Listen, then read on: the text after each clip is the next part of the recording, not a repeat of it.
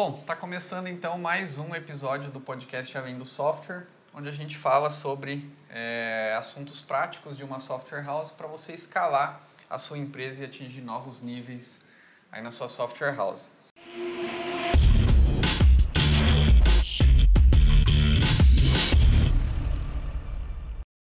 Eu aqui hoje estou com o Marcelo Pisani, gestor do TecnoSpeed Academy, e com a Thaisa Freitas, que é psicólogo organizacional aqui na TecnoSpeed e responsável pelo recrutamento e seleção uhum. aqui da TecnoSpeed.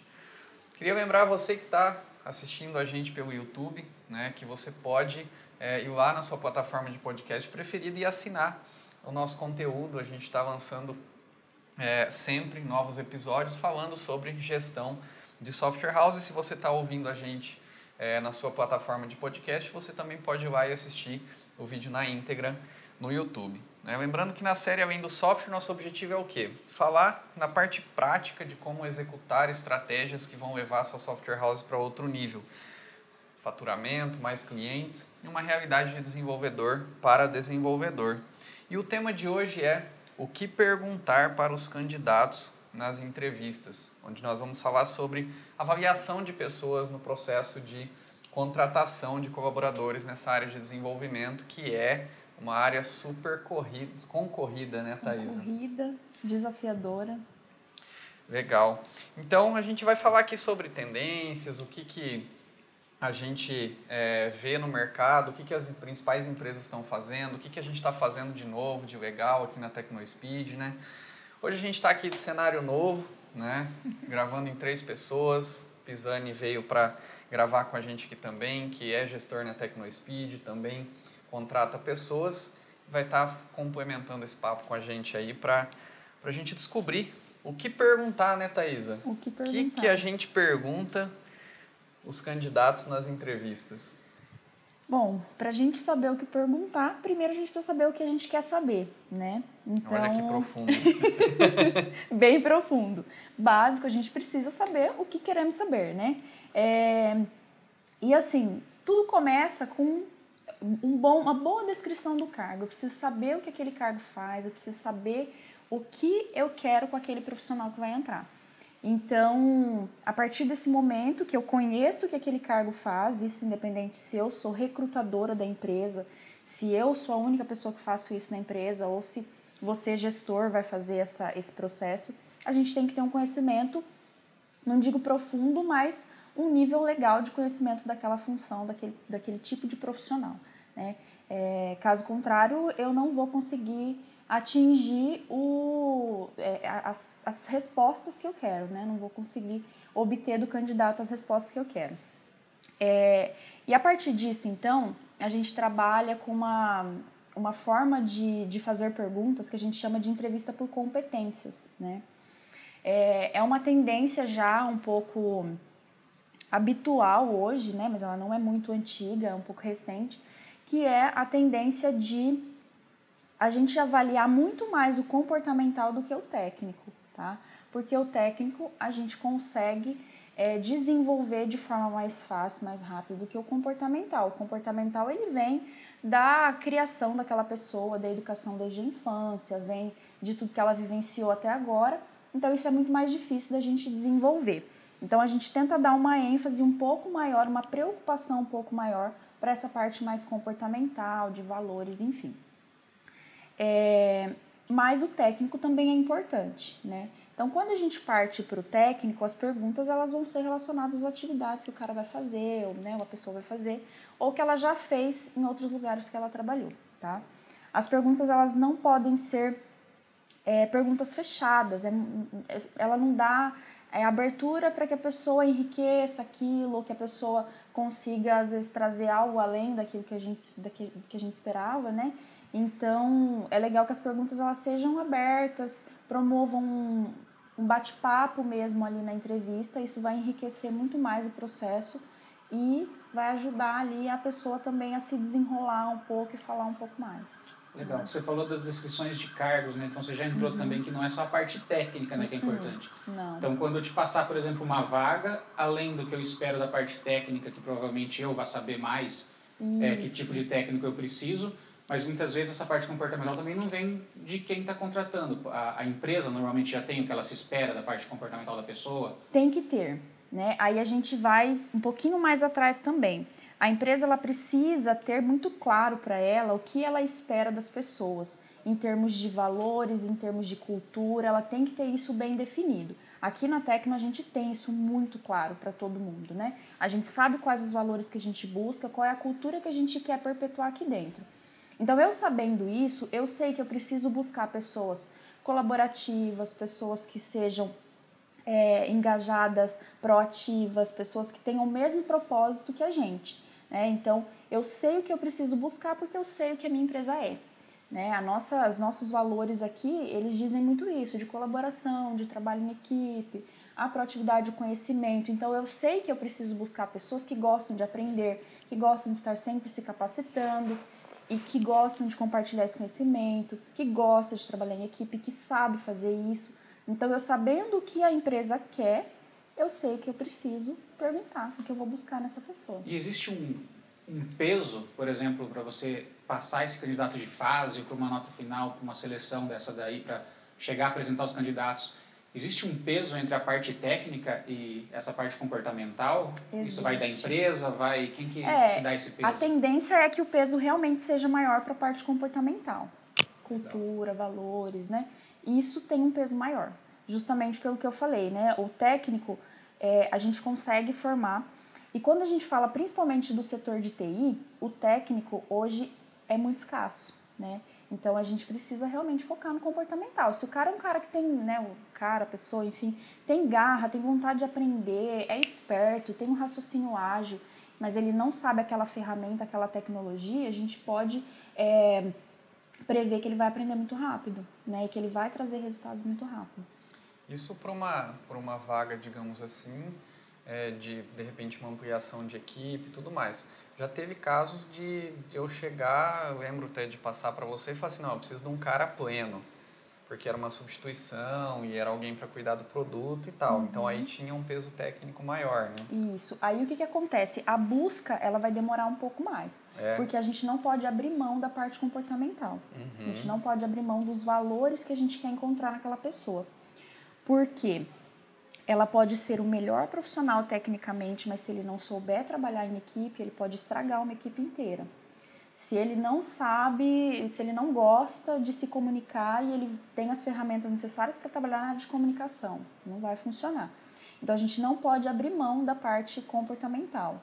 É, e aí isso acaba dando um pouco mais de demora para o processo, porque você vai ter que buscar uma pessoa pleno e isso não é tão simples Você precisa de um profissional assim. experiente, então você diz que é, é mais difícil completar essa vaga.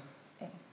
É mais e difícil, principalmente forma, falando da área de TI. E a forma de recrutar é diferente também? Você vai em lugares diferentes? Sim, é diferente.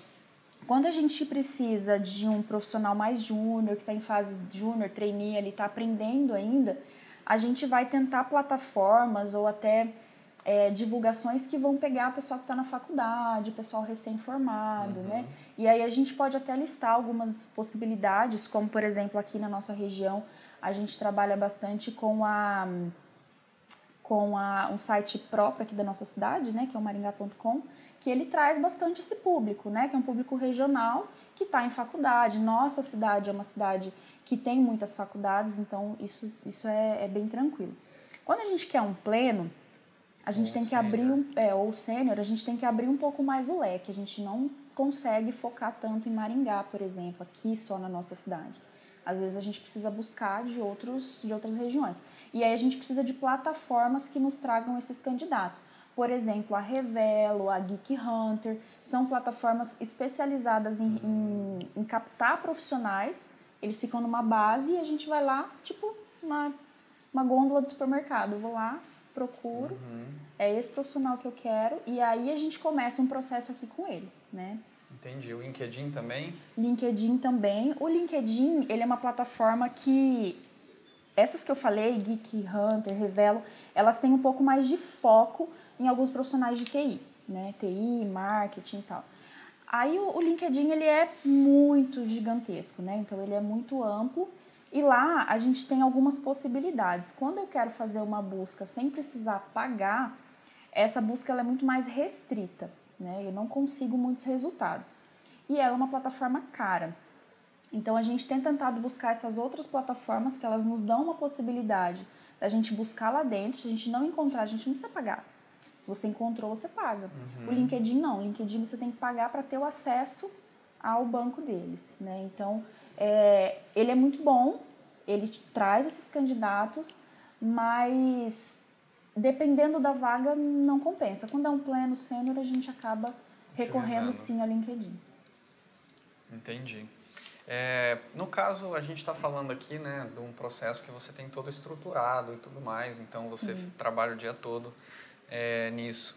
Ah, Para um empresário que às vezes é ele que recruta, é, vale a pena investir nessas plataformas, utilizar essas ferramentas para trazer esses candidatos? Olha, tudo vai depender da disponibilidade que ele tem de tempo para isso, né? Porque toma tempo. É. Você tem que entrar na plataforma, analisar os perfis que tem lá. É, você precisa entrar em contato com esses candidatos. Esse contato, ele muitas vezes é, é um pouco demorado, né? Vai, tenta ligar, não consegue, o cara não responde, aí você vai, volta uhum. e tal. Então, toma um tempo, né? É, se ele tiver essa disponibilidade de tempo, às vezes não tem, mas não tem outra opção também, né? Uhum. Não tem o tempo, mas é ele que vai fazer e pronto. Então eu aconselho assim é, que de repente utilize sim essas plataformas, mas que tente essa, algumas dessas plataformas, principalmente a Revelo, a Geek Hunter, elas têm algumas pessoas lá que são consultores que ajudam também uhum. a procurar esses profissionais. Então você solicita essa ajuda, olha, eu preciso de um profissional para isso, tal, e ela vai mandar para você alguns alguns perfis ali que, ali que dão um match com o seu, com o seu cargo, com a sua necessidade, né? Entendi. E aí uma outra opção também é de repente envolver mais pessoas no processo, né? Se você tem um sócio, se você tem alguém ali que trabalha com você, é, é legal você ter uma, um outro parâmetro, né? É, empresas como a Google, por exemplo, eles, eles recrutam e na hora de fazer a seleção, fazer a avaliação desse candidato, nunca é uma pessoa só que avalia sempre passa por duas ou três pessoas que avaliam esses profissionais, para ter visões diferentes, para conseguir ter uma, uma visibilidade das competências dele mais justa, mais assertiva. Aqui é assim, né? Aqui é. Aqui a gente trabalha dessa, exatamente dessa forma. Então, eu, como recrutadora, eu começo o processo buscando esses candidatos, trago eles para dentro da empresa, faço um primeiro filtro, é, faço uma, prime uma primeira seleção ali onde eu defino se esse candidato tá, faz matching com a nossa cultura, com os nossos valores. E aí, no segundo momento, eu trago, então, alguns gestores daquela vaga ou até colegas de equipe mesmo, né? E que vão me ajudar a avaliar também. Vão fazer perguntas também, vão avaliar tanto a, a parte técnica quanto comportamental também, né? Legal. No caso dessa, dessa empresa, como o Renan colocou de exemplo, né? Um empresário, ele está numa empresa pequena, ele não tem prova provavelmente um profissional de RH dedicado ali, né? Não tem como a TecnoSpeed há tempos, quando era menor, não tinha. Sim. É, e muitas vezes foi o Eric, foi o Rodrigo que foram uhum. ali e contrataram. Era eles, eram eles que contratavam no uhum. começo. Conversavam com os profissionais e contratavam. Mas no caso, vamos supor que esse empresário não vai ter tempo ali mesmo para fazer. E ele não tem como ter esse profissional ali dentro. Você deu algumas alternativas. Mas se no caso dele precisar, de repente, pensar em terceirizar essa função, é, com um trabalho esporádico, que seja, eu vou precisar contratar cinco pessoas, eu vou, queria ver se tem um profissional que eu possa pagar para ele fazer esse processo para mim. Ótimo, é super válido. É super válido. É, o profissional que trabalha com recrutamento, geralmente consultoria ou agência de emprego, eles, eles fazem esse trabalho em massa, então eles têm muita experiência, uhum. eles sabem fazer, né? O ideal, no caso nosso que somos da área de, de tecnologia, é tentar buscar alguma consultoria, alguma, né, uma pessoa terceirizada ali que tenha algum conhecimento, alguma experiência já com recrutamento de tecnologia. Essa pessoa ela vai ter um pouco mais de facilidade e o matching vai ser mais certeiro, a assertividade vai ser mais, mais interessante. Falo até por experiência própria, né? Quando eu cheguei aqui na TecnoSpeed, nunca tinha trabalhado com tecnologia. Então, eu tive um período que eu tive que me adaptar a tudo isso, entender do que a gente estava falando, entender o que, que eu precisava conhecer nesses candidatos, né? Então, é legal de repente procurar alguém que já tenha feito algum processo dessa área.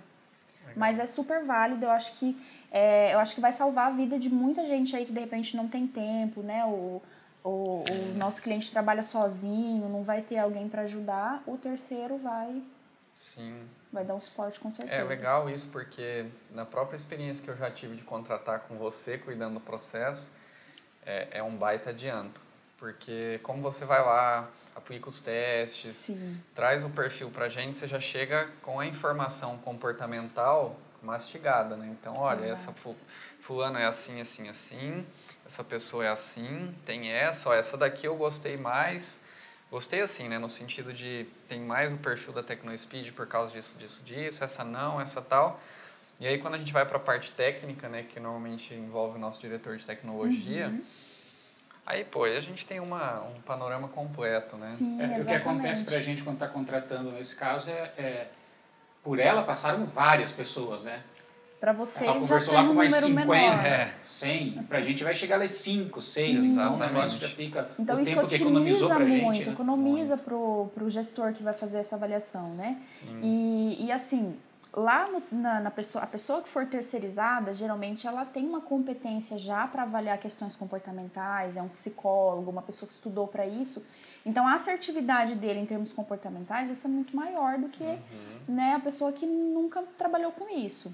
Realmente, assim, a gente está falando de áreas de conhecimento diferente. É. Então a- essa, essa questão de terceirizar é muito interessante, sim, com Sim, certeza. sim. É, e até, por exemplo, assim, a gente, que nem o Pisani falou, a gente marca, vamos mensurar isso, a gente marca entrevista com três candidatos, por exemplo, né, que chegam pra gente como gestor.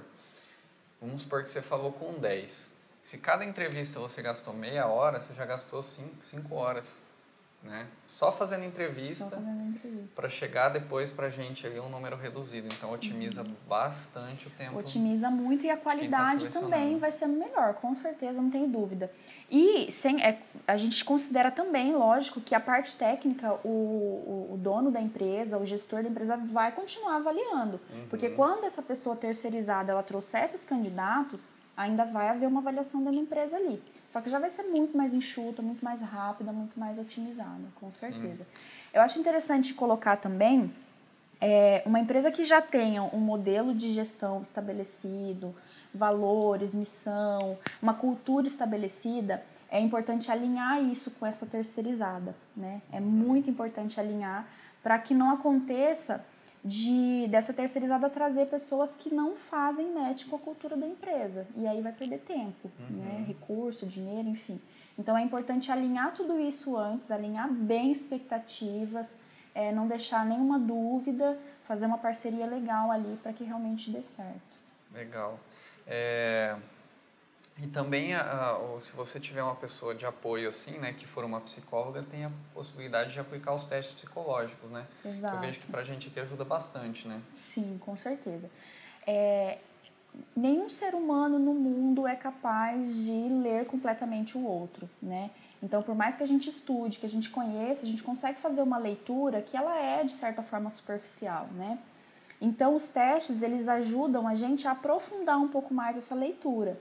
É, os testes, eles são validados, eles são é, é, recomendados por psicólogos do mundo inteiro, do país inteiro, enfim, e são validados e regulamentados por um conselho, por um, um órgão fiscalizador, né?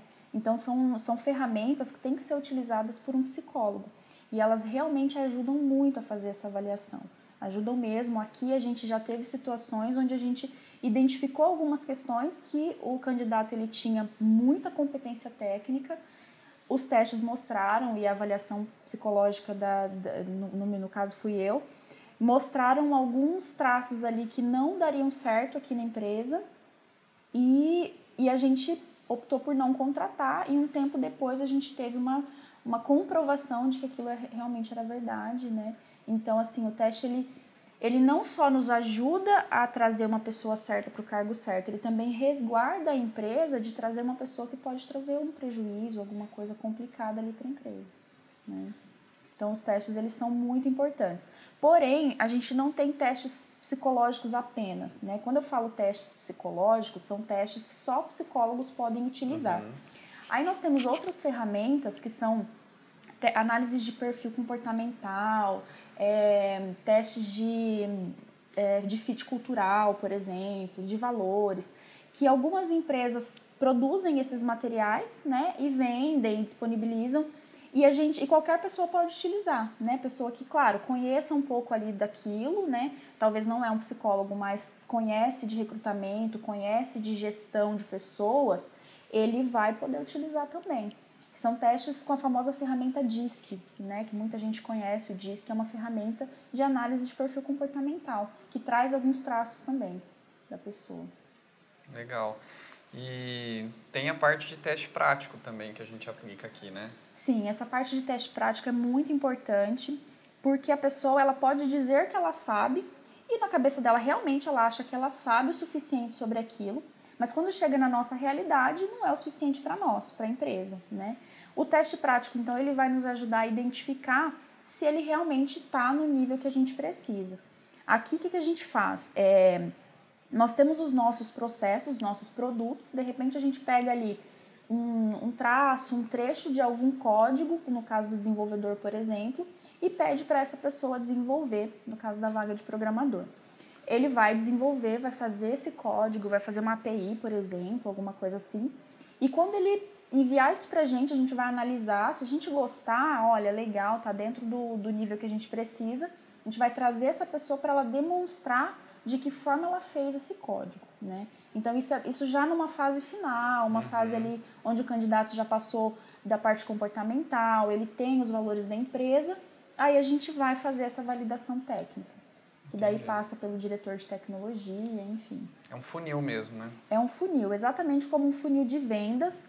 É, a gente aqui faz esse comparativo, né, sempre da área de recrutamento com a área de vendas, porque é um funil. A gente está recrutando pessoas, a área de vendas está recrutando clientes, né? Então é, é, muito parecido, realmente. Inclusive, eu ouvi o pessoal conversando recentemente sobre custo de aquisição de colaborador, né? Vocês estão começando a pensar nisso também? Sim, exatamente. A gente está pensando sobre isso porque é, até para a gente avaliar o quanto custa, o quanto é viável, o quanto é vantajoso ter uma área de recrutamento e seleção na empresa. Dependendo da estrutura da empresa, realmente não compensa você ter uma pessoa só para fazer recrutamento e seleção ou uma área uhum. para fazer recrutamento e seleção.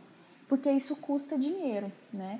Isso custa tempo, isso custa recurso e custa também você não ter a pessoa naquela, naquela vaga, né? Você ter um cargo desocupado, isso gera um prejuízo para a uhum. empresa. O né? tempo que o cargo fica à disposição ali, Exatamente, isso está gerando. Isso está gerando. Um a empresa está deixando de ganhar, tem o custo administrativo daquela posição, a pessoa, a empresa deixa de ganhar o que um colaborador naquela posição traria de, uhum. de, de recurso para a empresa.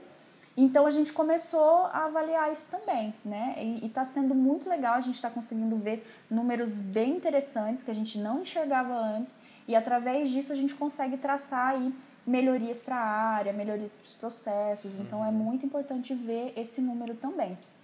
Legal. Até porque é um processo longo, né? A gente está falando é. de um monte de coisas aqui que. Sim. Aqui na TecnoSpeed a gente trabalha com um processo que ele é longo. É, e se você observar ou conversar com gestores de pessoas de empresas multinacionais, enfim, eles falam que a gente não pode ter pressa no recrutamento. Tem que ser ágil, mas você não pode fazer na pressa, na loucura, porque é uma coisa muito importante. Você está trazendo alguém para dentro da sua casa, né? E para trazer um resultado que você está contando com esse resultado. Então, não dá para fazer na pressa, na loucura, tem que ter um tempo e um processo definido. Quanto melhor o teu processo, mais rápido vai ser esse, uhum. esse recrutamento. Então, aqui a gente começa desde antes do recrutamento. A gente trabalha a marca empregadora para poder atrair pessoas, isso facilita o meu recrutamento. Porque se eu trabalho a minha marca empregadora, é, os candidatos eles já estão na borda do meu funil ali, né? Uhum. Então, eles já estão ali e quando eu precisar, eu tiver uma vaga, é só eu puxar eles para dentro do funil. Então, isso facilita muito. E aí a gente começa então com essa parte da atração, a gente faz a divulgação da vaga ou a captação nesses, nessas plataformas que a gente já comentou. E depois aí a gente vem com eles para dentro, né? Faz um processo ali de avaliação comportamental. Às vezes a gente manda um teste que é online, tem muitos testes que são online, a gente manda esse teste, a pessoa responde, isso traz um ranking pra gente. Então a gente usa muito a tecnologia a nosso favor Legal. também, né? A tecnologia está aí, é para ser utilizada, então a gente No, na área de RH, a tecnologia está avançando muito, então Legal. tem muita ferramenta legal. Legal. Muita coisa bacana. Você falou de marca empregadora. O que, que você quer dizer com isso? Certo. Marca empregadora é um termo aí até recente, né? A gente tem, a gente fala de é, employ, alguns chamam de employer brand, né, em inglês, mas a marca empregadora nada mais é do que estabelecer a marca, posicionar a marca como uma boa empresa para se trabalhar, para atrair os colaboradores, os candidatos, né? É, a Google faz isso desde eternamente, né? Assim, desde sempre. E tudo começou ali com o estilo que ela tinha, de fazer um ambiente legal, um ambiente bacana, de remunerar bem, de ter uma cultura, um clima legal. Então, tudo isso é marca empregadora. Só que é um termo muito amplo, né? A gente poderia fazer, inclusive, um podcast só para falar de marca empregadora, Legal. porque é bem amplo. Mas ele realmente faz muita diferença, tanto na atração de candidatos quanto na retenção de colaboradores. Então, quando eu sei posicionar a minha marca como uma excelente empresa para se trabalhar, a galera vai estar ali fácil, fácil na borda do meu funil. Né? Eu vejo Então, que na área de TI o pessoal trabalha bastante isso, né? Bastante, bastante. E não é só trazer ai, um- um- uma, uma área legal com poltrona para deitar, com não sei o que, com alimentação. Não é só isso, né? A gente tem que ter um ambiente legal, uma estrutura bacana que proporcione momentos ali, né, de, de criatividade e tal. Mas a gente também tem que ter uma postura de sustentabilidade, uma, uma cultura que se preocupa com a comunidade, que mostra isso para as pessoas, né? Porque hoje, é, principalmente esse público mais jovem, eles estão muito preocupados com o que vai acontecer com o mundo, onde que a gente vai parar, o que vai acontecer com o meio ambiente. Então a gente precisa ter tudo isso muito bem posicionado, porque é igual quando a gente vai comprar alguma coisa e a gente sabe que aquela marca ela ajuda, sei lá, a despoluir algum rio, não sei. A gente prefere, a gente acaba preferindo, porque a gente sente um pouco mais de segurança em termos de responsabilidade daquela empresa. Então, quando a gente mostra isso para as pessoas, a gente atrai também, né? Então, toda essa questão do clima organizacional, plano de carreira, tudo isso que vai fazer com que o colaborador se sinta feliz trabalhando na empresa, contribui para a marca empregadora. Legal. E aproveitando até que você estava falando dessa questão de diversidade e tudo mais, é, a gente vê aqui que você trabalha recrutando no Brasil inteiro, né? Sim. Como que você está lidando com a diversidade cultural do nosso Brasil aqui na hora de recrutar? A pessoa que está recrutando, ela tem que gostar disso, né? Tem que gostar de lidar com as pessoas, de conhecer os diversos perfis, porque realmente vem gente de todo tipo. As pessoas são muito diferentes. E, e às vezes muda de uma cidade para outra, não precisa nem ir muito longe, né?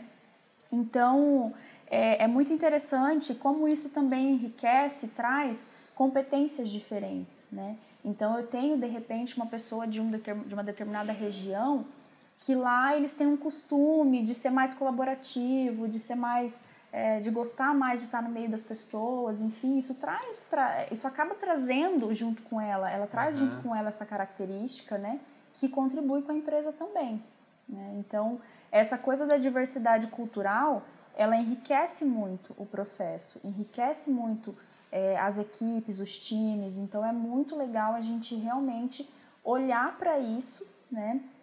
É, e saber valorizar isso.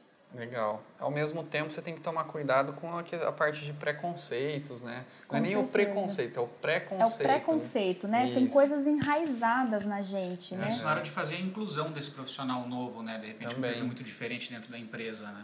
Sim, sim. Então, assim, é, é como você falou, né? São preconceitos, são coisas que vêm enraizadas na gente, na nossa educação, coisas que a gente nem percebe, tá? Então, você tá ali conversando com o candidato e o seu, o seu inconsciente, ele percebeu alguma coisa que você não gosta, você nem percebeu. Mas a, a partir daquele momento, se você não tomar cuidado, todas as perguntas que você fizer vão ser para desclassificar aquele candidato. Então, isso é muito real.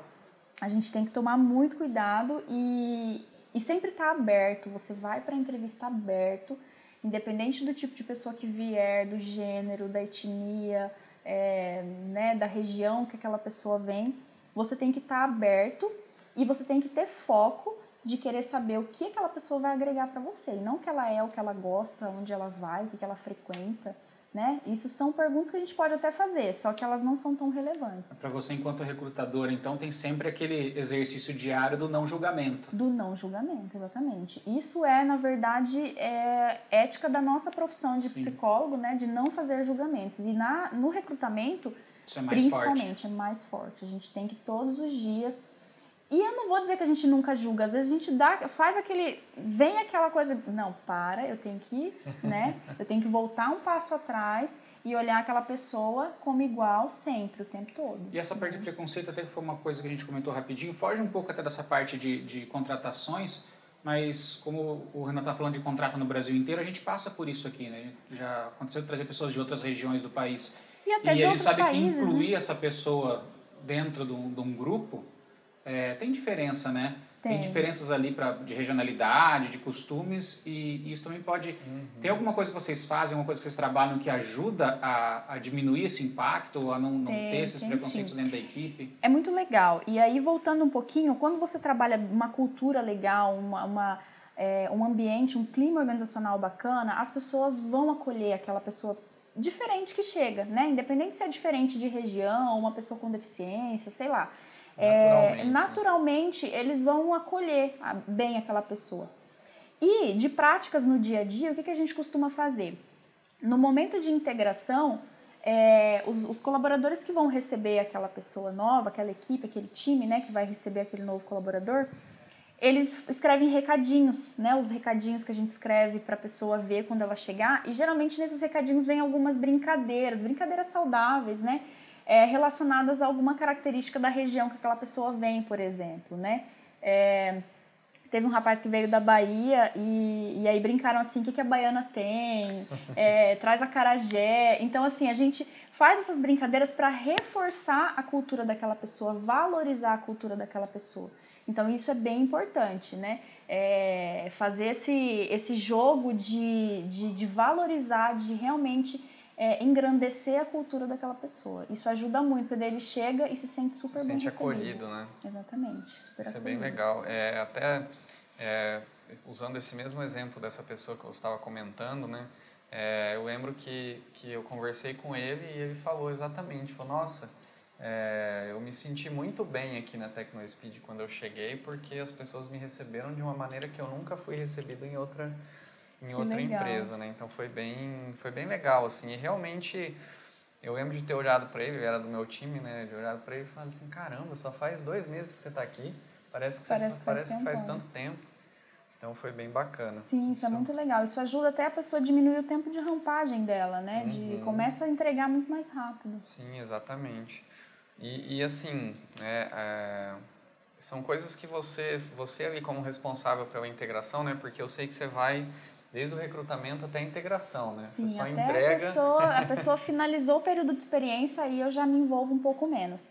Mas até ela finalizar o período de experiência eu estou ali acompanhando e tal. Então não adianta a gente recrutar uma pessoa ótima, recrutou bem e a gente não conseguir fazer esse, esse processo de onboarding ali com ela, né? Isso. O onboarding não é só para cliente, é para colaborador é, também. E principalmente quem vem de fora, né? Eu lembro que no caso dele mesmo, ele pediu ajuda para gente para encontrar lugar para morar, é, no começo a gente deu bastante dica para ele em relação a onde comer, onde ir, onde não andar na cidade, onde andar na cidade. Ah, eu lembro que até assim, ah, a namorada dele veio para cá e ele falou: "Ah, onde que eu vou? Onde que eu levo ela?" Onde que eu né? levo ela e tal. Então, tem tem todo esse apoio também, né, Sim, que... é um apoio que vai muito além de, de só receber a pessoa aqui dentro, né? Receber ela na cidade, no estado, enfim, ela está num lugar totalmente diferente. Uhum. Ele, nesse caso, ele veio sem a família, deixou a família toda, ela veio realmente sozinho, né? Uhum. Então, isso faz muita diferença. A gente dá esse suporte dele se sentir na cidade dele, uhum. né? É, nossa, faz muita diferença. E realmente, assim, tentar ter esse cuidado. A gente pensou depois até é, parcerias com imobiliários, por exemplo, para que as imobiliárias facilitassem a é. entrada é. dessas pessoas, né? Conseguir uma casa e tal. É, ajudar na escola para o filho, né? Ajudar uhum. a encontrar uma escola para o filho, ajudar a encontrar um bairro que seja legal para criança, se ele tiver filhos, enfim. Uhum. Ajudar a recolocar a esposa, por exemplo, né? Uma pessoa que vem uhum. com a uhum. esposa, é, a esposa de repente tem que deixar o emprego lá, né? E, e ela precisa se recolocar aqui também. Sim. E aí a gente dá esse suporte, é muito legal. A pessoa Sim. se sente muito grata. Isso entra naquela parte de que a gente estava falando de marca empregadora, né?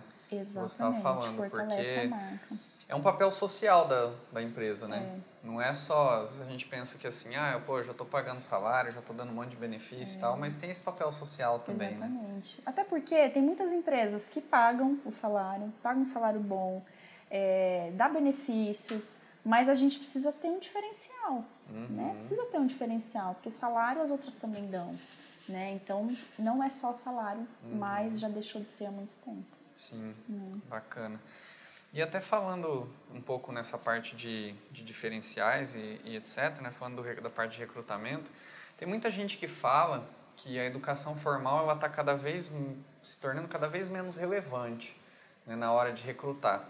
Você sente isso na, no seu trabalho? Sinto, eu sinto e, e eu inclusive tive dificuldade em um certo momento da minha carreira porque eu falo, caramba, como que essa pessoa não tem faculdade, gente? Por que, que ele não fez faculdade, né? E assim, e depois eu fui percebendo que o mercado estava levando a isso, né? Então, não necessariamente a pessoa fazer uma faculdade significa que ela sabe. Muitos fazem uma faculdade massa, uma faculdade de renome, e chega no dia a dia ele não entrega, porque algumas competências ele não conseguiu desenvolver. Então, a faculdade ela é uma parte desse processo de aprendizagem, uhum. de, de, de, desenvolvimento da pessoa. E realmente, assim, é, tem surgido muitos cursos técnicos que são muito legais, cursos, é, certificações, cursos rápidos que trazem para a pessoa ali uma ferramenta ferramental que ele precisa. E então a faculdade, ela realmente, assim, está se tornando é, eu não vou dizer dispensável, ela nunca vai ser dispensável, mas ela já não é tão essencial, né? Então, em algumas situações, eu contrato uma pessoa que não tem faculdade, mas que sabe muito. E essa pessoa se atualizando, estando ali né, na, na onda do mercado, ele consegue se, se manter empregado. Isso, lembrando que isso é uma das particularidades assim de alguns mercados, né? De, de alguns mercados, é, exatamente. É, e TI é um caso, é um desses casos, né? Se pegar programadores aí hoje, a pessoa não precisa entrar numa faculdade para aprender a programar. Não, não Você precisa. Você tem hoje aula de programação para criança. Exato. Você pega ah, aí gente... pessoas com 15, uma molecada 15, 16 anos, já estão programando e já podem exatamente. render. Exatamente, já pode render, já pode trazer um resultado e a gente tem Outro exemplo também que é a pessoa que faz uma faculdade que não tem nada a ver com aquilo e vem trabalhar com programação, né? A gente tem um caso aqui que, que ele fez, acho que administração, se eu não me engano, Fabiano, e, e o cara programa como ninguém, né? Uhum. Tá? Cresceu aí na empresa, evoluiu e tal.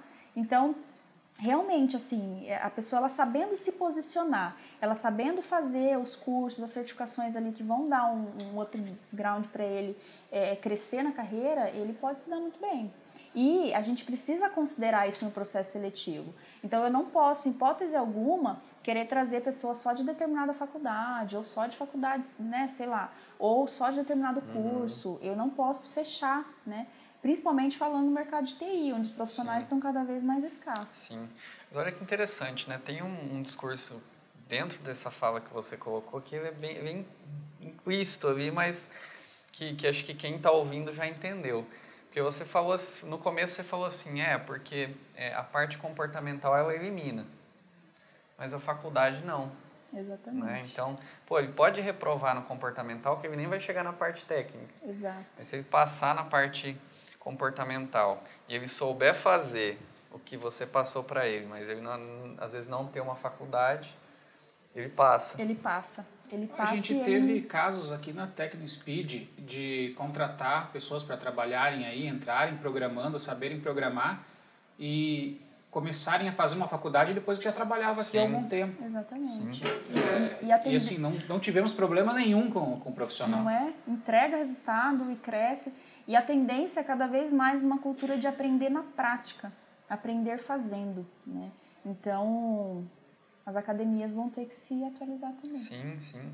É, eu, eu lembro de ter, um, ter uma pessoa no meu time né, no ano passado que ela não tinha graduação completa, mas ela já tinha passado por umas empresas enormes de programação, era um baita de um programador, e quando ele saiu aqui da empresa, ele foi trabalhar nos Estados Unidos.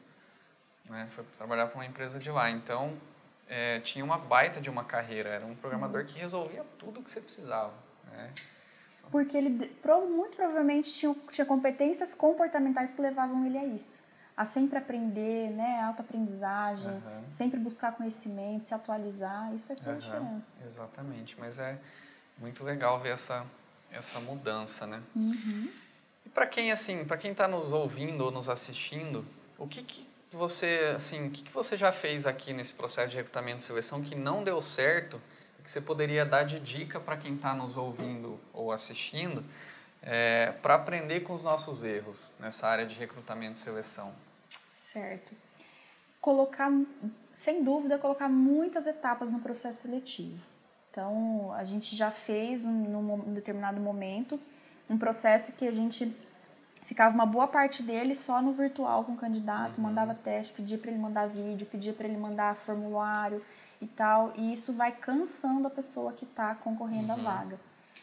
Aí a gente pode falar, ah, mas se a pessoa precisa de emprego, ela vai fazer, mas não é bem assim, porque tem outros empregos também, né? Então, quando a gente quer é, realmente trazer os bons profissionais, a gente tem que tornar o processo ele mais ágil, mais rapidinho mesmo. Uhum. É, e aí a gente colocou muitas etapas e muitos candidatos foram desistindo uhum. no processo, né? E eu não sei se a gente perdeu bons candidatos ou não. Ficou Mesmo porque às vezes lá. ele está participando de, de, um monte, de outros, né? outros processos, processos, né? Ele e se aí, depara com um processo mais curto por aí. Exato. E aí eu acrescentaria também a demora no retorno, né? Então, às vezes aconteceu já da gente ter uma demora no retorno para esse candidato, ou não fazer, não dar feedbacks para ele durante o processo e ele está participando de outro e ele realmente a gente perde ele, né? Uhum. Então assim, tentar manter o processo é, mais enxuto, com, com menos etapas, um número menor de etapas e sempre dar feedbacks para o candidato. Olha, né? A gente está nessa fase do processo. Você continua no processo. Você ainda. continua no processo. Deu uma atrasadinha aqui por alguma coisa, mas você está no processo. Eu quero te uhum. avaliar, vou te passar para o gestor e tal. Então a gente tem que dar esse feedback. Isso além de fidelizar o candidato, digamos assim, manter ele no processo, a gente também humaniza o processo. Ele se Legal. sente bem com a gente. Putz, eles estão aqui conversando comigo, estão preocupados comigo, Legal. né? É, Isso é que, muito legal. Você tem que pensar aí nesse caso, porque você pode ter um candidato que de repente está desempregado já há algum tempo, Sim. participando de vários processos e ele tem pressa na, na realocação. e às vezes trabalhar. você tem um candidato que está trabalhando e ele não tem tanta pressa de entrar uhum. em outra empresa. Ele está procurando um outro emprego, deixa desligar. Esse cara que está mais tempo aí fora querendo entrar, ele vai estar tá fazendo vários. Vários Ele processos. tem pressa, né? De, Exatamente. Dessa agilidade de retorno para ele. Exatamente. E o mercado de TI está borbulhando aí, né? Então a gente precisa ser mais ágil. Vaga mesmo. não falta, né? Exatamente. E o que, que você enxerga é, para o futuro do recrutamento e seleção? Como que você vê que, para onde você vê que esse, esse processo, vamos colocar assim, ele está caminhando? É, vai ser meio contraditório, porque assim, o futuro ele vai ser muito tecnológico, vai ter muita tecnologia envolvida, mas vai ter que ter muita humanização também. Justamente por causa disso, para não deixar o processo muito frio, né?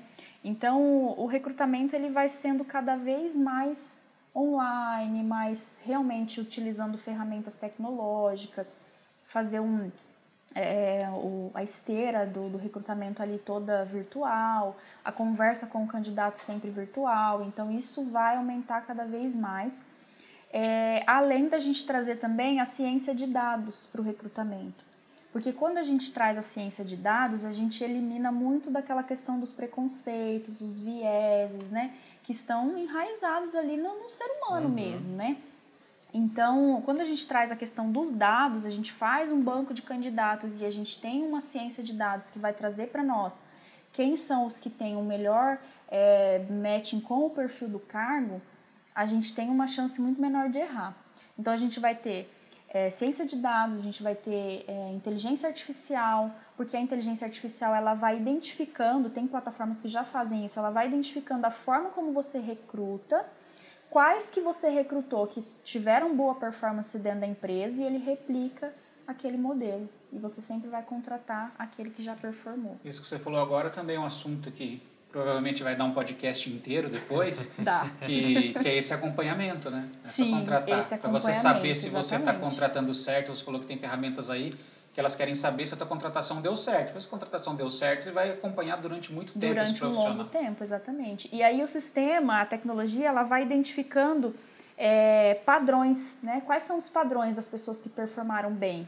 Então, esses padrões eles vão ser repetidos nas próximas contratações. É, e, a, e, em contrapartida, a gente vai precisar humanizar mais o processo. Aqui na TecnoSpeed, a gente sempre tenta tratar o candidato como um, parceiro nosso, uhum. né? um colega. A gente está conversando com uma pessoa importante para a gente. Né? Então, a gente não tem essa frieza de, olha, você não foi aprovado no processo seletivo. Não, a gente quer colocar calor humano, uhum. porque isso de verdade, isso encanta o candidato, isso encanta as pessoas e a gente pode se colocar no lugar dele, né? É, e para nós seria muito legal se a gente participasse de um processo seletivo e fosse tratado como igual, né? Então, trazer esse calor humano, conversar com ele, dar feedbacks, é, manda um emoji, porque ele vai ver que você está né, ali, você uhum. é, está bem humorado, que não tira um pouco aquela tensão do processo, ele fica mais relaxado e tal. Então vai ficar muito virtual, mas em contrapartida a gente precisa colocar um pouco de calor humano aí também, né? É, senão vai ficar aquela coisa muito fria, o cara vai desanimando ali durante o processo, né? Então o, futuro ele vai ser muito tecnológico, mas vamos precisar trabalhar essa, essa questão. E a marca empregadora também. Isso aí tá é, é imprescindível hoje em uhum. dia e vai ficar mais ainda. Legal. É... Bom, Thaisa, o papo foi, assim, para mim foi muito legal. Legal, é, obrigada. Ouvir, assim, as tendências, o que, que a gente faz aqui, né? A gente acaba, a gente acaba vendo o resultado, né, do uhum. trabalho quando chegam os candidatos para a gente entrevistar, né, Pisani? Sim. A gente acaba ali tendo o resultado, mas até para a gente é, tem muita coisa nova, né, do que às vezes você faz ali no, na relação com o candidato mesmo, né? Exatamente. né? É, tem toda a parte do trabalho que ela faz que a gente nem fica sabendo, é. né? a gente pega ali o que já... Exatamente. Exatamente. Vem pronto. Exatamente. Exatamente. Então, muito legal, muito muito bacana, assim, porque a gente realmente recebe um resultado muito bom na mão, assim, uhum. quando chega um candidato para a gente avaliar. Mas aí a gente não sabia como é que chegava lá, né? Agora a gente. Agora vocês sabem. Agora já. a gente sabe os mínimos detalhes e legal que a gente pôde compartilhar com a nossa rede também, tudo isso, isso né? Legal. O intuito do programa é que quem está ouvindo a gente consiga extrair dessa conversa é, ideias práticas realmente. Uhum. Espero que com essa conversa, quem está ali do outro lado nos ouvindo ou assistindo consiga realmente falar: caramba, eu posso fazer isso na minha empresa, eu posso usar um emoji no e-mail que eu respondo para um candidato para uma vaga, isso pode, já pode sim. já é já já mudou alguma coisa, né? Transformou isso que a gente falou aqui em, em atitudes. Isso. Então isso que é o mais bacana. Então muito obrigado, Thaisa, pelo pelo pelo papo aqui, pelo tempo, tá? Foi muito legal. Obrigado, Eu agradeço Pisani, pelo por... convite, fico à disposição. Queremos aí contribuir né, com a empresa e com os nossos parceiros também. A gente vai criar materiais, vai, vai vir bastante coisa por aí. Bacana, muito legal. Pisani, obrigado também pela participação. Pisani que vai estar aí com a gente agora daqui para frente, né? Participarei de próximos. legal. Então é isso, pessoal. A gente nos, nos vemos nos próximos episódios da série Além do Software. Obrigado.